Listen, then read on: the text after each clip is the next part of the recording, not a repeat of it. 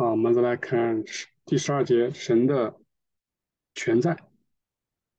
神的全在可以通过天使和灵在灵界的神奇出现来说明。啊，在那个世界，因为没有空间，只有空间的表象，天使和灵能够瞬间出现在另一个天使和灵面前。啊，前提是他们有相似的情感，啊，并并因此有相应的思维。然后他们就可以在一起了，因为这两个能产生空间的表象啊。然后原来空间这种现象是由情感和思维造成的啊，它是可以产生出来的。所有人在那里都是这么出现的。然后作者通过这个事实，他说他那里非洲人和印度人尽管在地球上跟他啊，跟作作者是瑞典人啊。相相相相隔千里，但是他却在那里能看到，就在他们边上，啊，就在他们附近。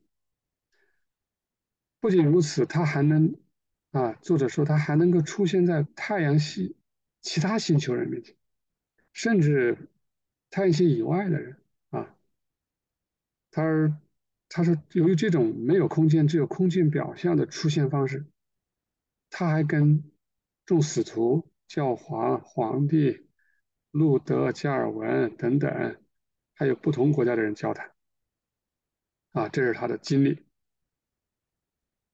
既然天使和灵可以这么出现，那无限的神在宇宙中这种出现还有限制吗？啊，这挺有意思，也就是神的全在，我们是不用去怀疑的。天使和灵这么出现的话，是因为情感、爱的情感啊，以及相应的思维，这些都是独立于空间以外的啊，它没没不涉及空间啊，但是它在空间内，你这个就是讲我们讲的空间的表象啊，它独立于时间之外，而在时间内，我们能知道，往往说神与我们同在啊，那那在我们里面，对吧？或者在我们地球啊，或者在我们聚会当中，但是你这个这个好像又是在空间的呀，啊，但事实上它又是独立于空间，它只有这样啊，临界的事物与自然的事物才可以并存，啊，才可以并存。呃，我记得好像有一这么一个案例，一个例子哈，比如说你像这里一个桌子，啊，这里一个桌子，啊。啊，这个桌子已经摆在这里了，啊，你能够在这个桌子桌用同样的桌桌子里面再给我放进去一张桌子吗？啊，肯定放不下，对吧？那就把它砸烂差不多。啊，所以自然跟自然、空间与空间的这种重合，啊，我们不能把一个桌子放进去。但是自然跟精神就不一样，啊，或者自然的跟灵性的东西那就不一样，啊，灵性的等等。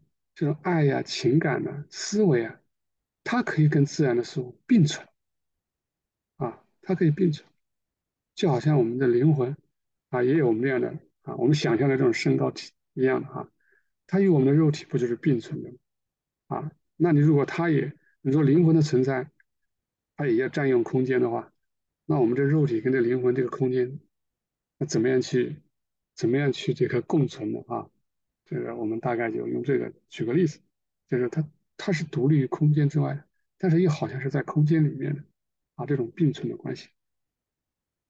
然后他说，他说那个你可以想起印度群岛的啊，你的亲戚朋友，就好像他在你的眼前，啊，你也能回忆被他们的爱感动，那就好像他就出现了，是吧？出现了，当你思念某个人的时候，就好像他就在你的身边。这种事情是为人熟知的，所以神的存在啊，可以通过这个来做一个说明。他说，一个人回忆他在旅行的时候，他的所见所闻啊，他仿佛是就地重游。他说，事实上，身体的视觉也是这种临在的模仿。哎，身体就是我们肉眼的这种视觉，也就是这种临在的模仿，有意思啊。他说：“如果不是借助这些居间的参照物，眼睛是不能感知距离的，可以说是居间物在测量。如果不是通过居间参照物发现太阳离我们非常遥远，我们还以为太阳就在我们眼睛前面啊，就在我们眼前。他说，很多光光学的这个专家们啊，著作者，他也在他的著作里面说到这一点。这是啥意思？那这个太阳在这儿啊，这是太阳啊。那我们的人眼睛啊，我们人在这儿。我们假设这个距离是很远的啊。他说，如果不是因为中间呢，比如说可能有一座有个房子啊，他说如果不是因为这些东西存在的话啊。然后这里可能有一座山，啊，它是因为这个你能感知到房子的距离，能够知道山有多远，因此你知道太阳是很遥远的。但如果不是这些居间的东西，如果把这些东西都去掉，啊，都去掉，但如果没有这些东西的话，啊，他说如果只是在你和太阳之间，啊，连云层白云都没有，就是一个太阳一个你。他说：“这个时候你就会看到，其实太阳就在你的眼前，啊。”他说：“这种呈现的方式，啊，既显给人的精神视觉，也给他的身体视觉。为什么呢？他说：其实我们看见东西，是灵魂透过眼睛去看东西的，透过眼睛，眼睛只是一个工具而已。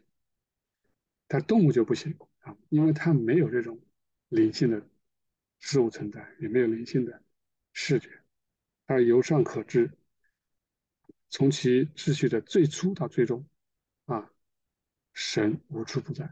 他自己也说了，他说：“我是，我是首先的，也是幕后的，我是出，也是中，我无处不在。”好，谢谢。